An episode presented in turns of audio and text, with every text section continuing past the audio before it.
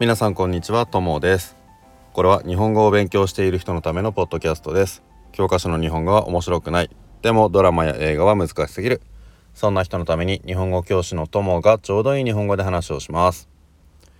さて今日はあのー、この前インスタに載せた文法の問題ですね。それの説明をしたいと思います。えっ、ー、とレベルはね N3 から N2 と書いてあります。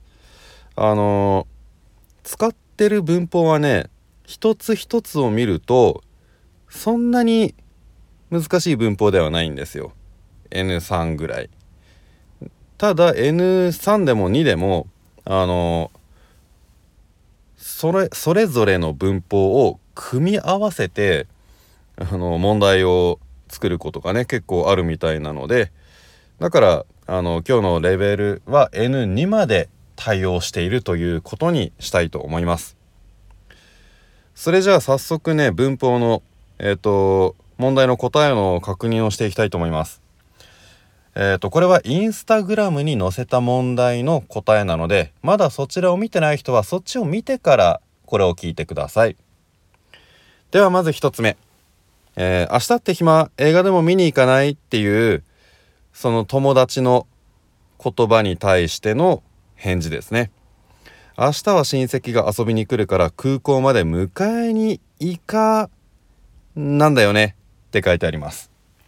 ここに入る言葉ですね。これ意味はそんなに難しくないと思います。空港まで迎えに行かなければならないんだよねっていう意味ですね。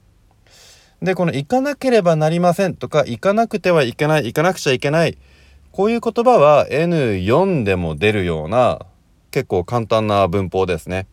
ただこれねあの会話だと結構形が変わるんですよ。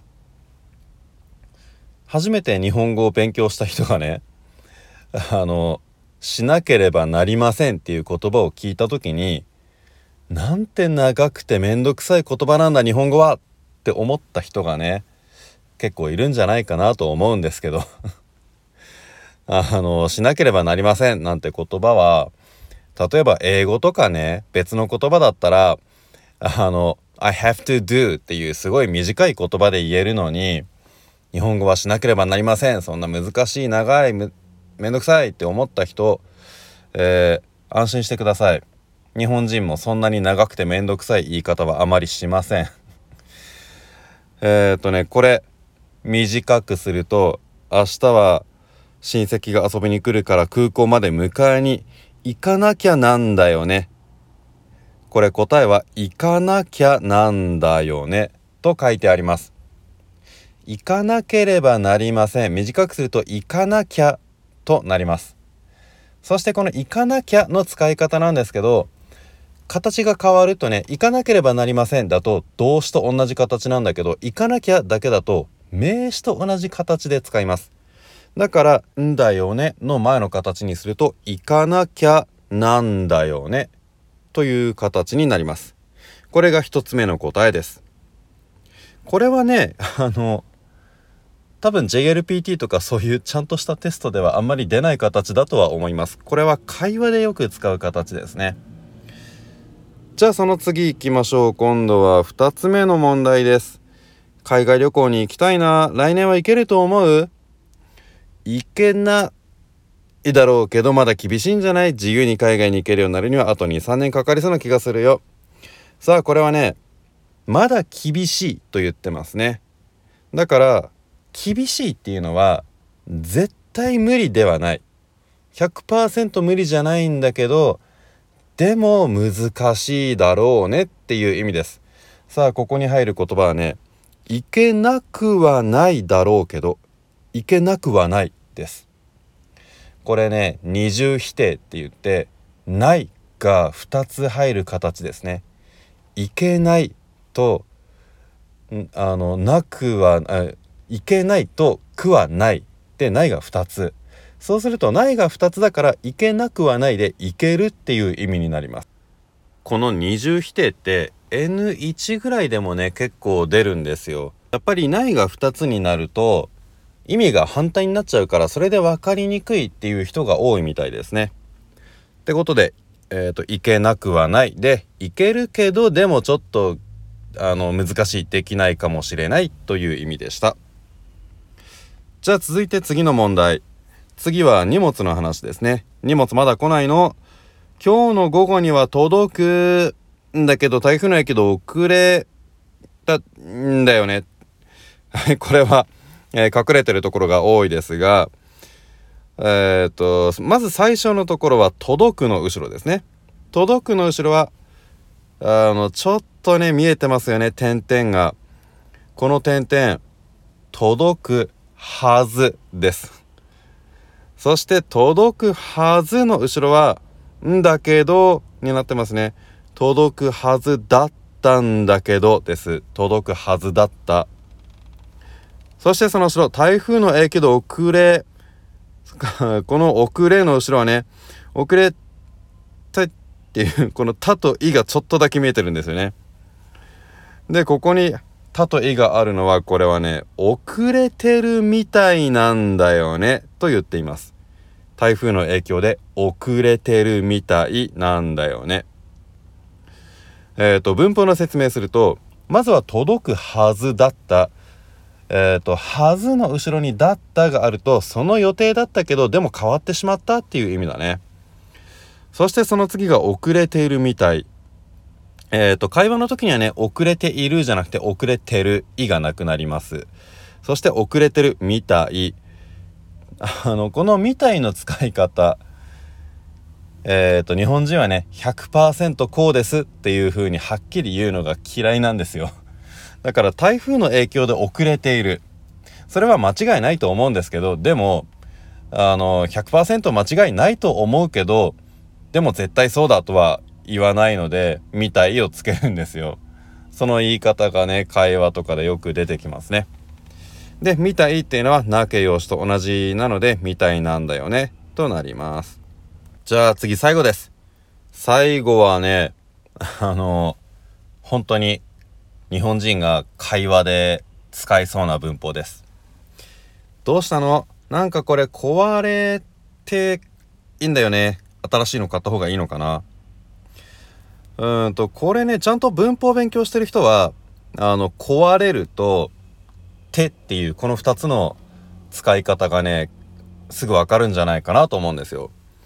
壊れるとねよく一緒に使う文法って言ったらやっぱり手しまっただよなっっていうのがすぐわかるんじゃないですかね。んでえっ、ー、と壊れちゃったっていうのは多分わかると思いますがあのこの会話ではね今この何かこのものが壊れているっていうこの「ている」の形も使わないといけないので壊れちゃっているっていう風に「てしまいました」壊れちゃったと「ている」を一緒に使うんです。そしてその後で「い」が出てくるんですよねいいんだよねなんでここに「い」があるんだろう？っていうのが結構分かりにくかったんじゃないかなと思います。これはさっきの「みたい」と同じ使い方なんですが答えを言うとなんかこれ壊れちゃってるっぽいんだよね。新しいの買った方がいいのかな壊れちゃってるっぽいんだよね壊れてしまいましたとていますとぽいの3つを一緒に使った文法でしたえっ、ー、と壊れてしまっているようなんですよねっていうのがあの教科書みたいな正しい綺麗な日本語です。壊れてしまっているようなんです。で、これを会話の言い方ですね。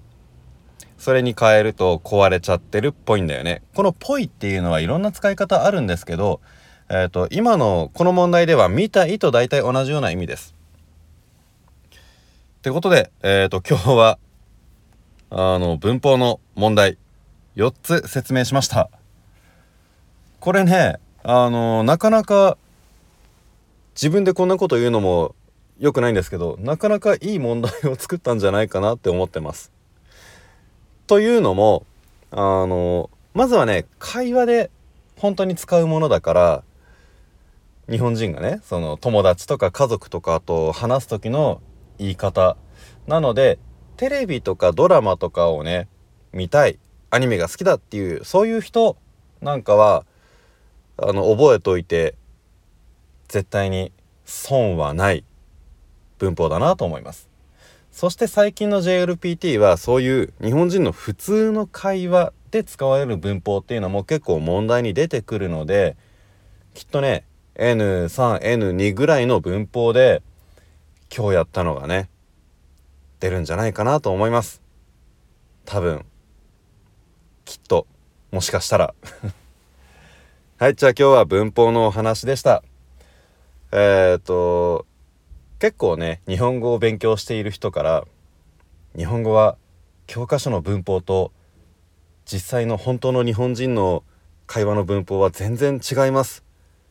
どうしてですか？やめてくださいって言われることがねあるんですけどまあそれはごめんなさいとしか言えないね。確かにあの教科書の文法と会話の文法がほとんど同じっていう言語もありますからね。